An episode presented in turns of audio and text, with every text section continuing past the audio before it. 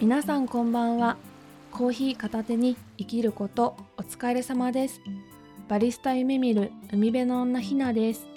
この番組は普通であることを目標に生きてきたこじらせアラサー女子の私が普通に生きれなくなった日常をコーヒー片手にのんびり話していく番組です。改めましてコーヒーマイスターのひなです。ということで、なんと、無事、コーヒーマイスターの試験に合格しました。いや、とりあえず、一安心でございます。技術とか経験はまだまだですので、これからもマイペースに頑張っていきたいと思います。メッセージなどいただいた方、ありがとうございました。さあ、本日は奈良にあるコーヒー屋さんでゲットしたコーヒーをお供に、まずは背中を押してくれた名言を紹介していきたいと思います。本日の名言はこちら。自分をもっと素敵な自分にしてくれる人。自分をもっと意味ある人間にしてくれる組織。自分をもっと自由にしてくれる場所を探して勇気を持って前進すべきだ。今回取り上げたのも前回同様韓国のユン・ウルという作家の私は逃げる時一番勇敢な顔になるという書籍からの言葉です。この言葉は会社員を辞めてバリスタを目指そうと思った時もそうですし今回半年働かせてもらったお店を辞めて新たなお店での再チャレンジを考え始めた時も背中を押されましたまずまあ、そもそも何でこの本を買おうと思ったのかというとですね率直にタイトルを見て惹かれたからです、まあ、多分会社員を辞めようとした当時ですね退職イコール逃げという思いが私の中にずっとあったんだと思います。でもその退職ということ自体は逃げではなくって一つの選択肢なんだと自分が納得できるまでに私の場合は結構時間がかかったと思います。まあ、退職、転職、夢へのチャレンジということを経験した上で今は周りには私が辛い環境から逃げるっていうような行動に見えているかもしれないけれどそれは逃げではなくって意思を持って行動したんだと、まあ、自分自身が堂々と言えればいいんじゃないかなと思えるようになりました。今年も早いもので1ヶ月が経ちましたが、先週1月末にですね、関西の方に遊びに行ってまいりまして、まあ、結構交通費とかかかるのでね、人生で初めて日雇いバイトに数日間挑戦してみました。内容的にはですね、ゴルフ場のレストランとか、お土産屋さんでのレジ打ちとか、まあ、意外とこんな田舎にも仕事があるんだなと思いましたね。まあ、ゴルフ場とかは田舎ならではの職場だと思うんですけど、まあ、しかもですね時給も結構よくって面接もなくて楽だし個人的にはとてもいい経験になったと思います。そして肝心の関西の旅行はですね京都奈良大阪と2日間に結構詰め込んでいったのでカフェは正直あまり行けてないんですけどもずっと気になっていた奈良のカフェには今回念願かなっていくことができましてもう感激しました。コーヒーもスイーツもすごく美味しくてですね何よりお店の雰囲気がとっても良かったです。平日に行ったということもあると思うんですけど、まあ、東京とか大阪の都心部のような賑やかすぎる感じがなくって時間がゆっくり流れる感じで私もそんなお店を作りたいなと思いました。まあ、そんなこんなで1日目は京都奈良を回りまして2日目は大阪にあるユニバーサル・スタジオ・ジャパンを堪能しました、ま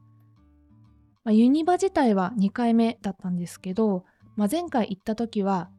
もう覚えてないぐらい結構前で、まあ、しかも仕事が終わってから会社の人と夕方から多分3時間ぐらいしか滞在できず終わってしまったのでこんなにちゃんとしっかり遊んだのは初めてでした。まあ、個人的に胸熱だったのはやはりハリー・ポッターのエリアですかね。とは言ってもですね正直ハリー・ポッターは全シリーズまだ見れてないんですけど一番最初の賢者の石は何回も見ていましたのでまあ大人げなくはしゃいでしまいましたね。ただ去年ディズニーランド行った時も思ったことなんですけど乗り物に乗ると三半規管の衰えを感じます。ま、普通の一般的なジェットコースターならまだ大丈夫なんですけど激しすぎるものとか回る系がとにかく大きくダメージを食らってしまいます昔はもう本当にジェットコースター絶叫系大好きだったんですけどねまあ荒さになると回復まで時間が必要なので休憩時間が多くなりがちになると思います。まあ年とともに楽しみ方を変えていかないとですね。そして関西といえば個人的にちょっと甘酸っぱいというか、まあ、どちらかというとほろ苦い思い出があるので皆さん皆さんにちょっと聞いてほしいんですけど前職の取引先にいた人が関西出身の方で、まあ、仕事で知り合ったんですけど、まあ、ひょんなことからですね同じ境遇というか、まあ、家庭環境で生まれ育ったんだろうなということを知った人がいます。で私はその知り合った当時その方に好感を持っていたので、まあ、勇気を持って、まあ、仕事の話というよりもプライベートな感じで連絡を取り合っていました。でその方も結構優しい方だったので連絡は返してくれていて、まあ、何度か連絡を取り合っていくうちに、まあ、電話で話をしようということになりました。もうこの前提としてはこの時私は関東相手は関西にいたので、まあ、気軽に会いましょうご飯行きましょうという感じにはならずまずはま話をしましょう電話をしましょうという感じになりました。でその電話をした時に、まあ、夜こうかけたんですけどその夜から朝方もう日が昇るぐらいの時間まで数時間ぶっ通しで話をしたんですよ。まあ本当にたわいもないお互いの境遇だったり仕事の話だったりもう内容的にはそんなこう深い話はしなかったんですけどでこうなるとですね恋愛経験が少ない私からしますとまあときめきとかそういうことではなくてえ気がない人とこんな時間話すって考えちゃうんですよね。考えちゃったんです。お恥ずかしい話ですが。男性陣からするとどんな感覚なんでしょうか。ちょっと経験が少なすぎて私にはその意図が読めなかったんですけど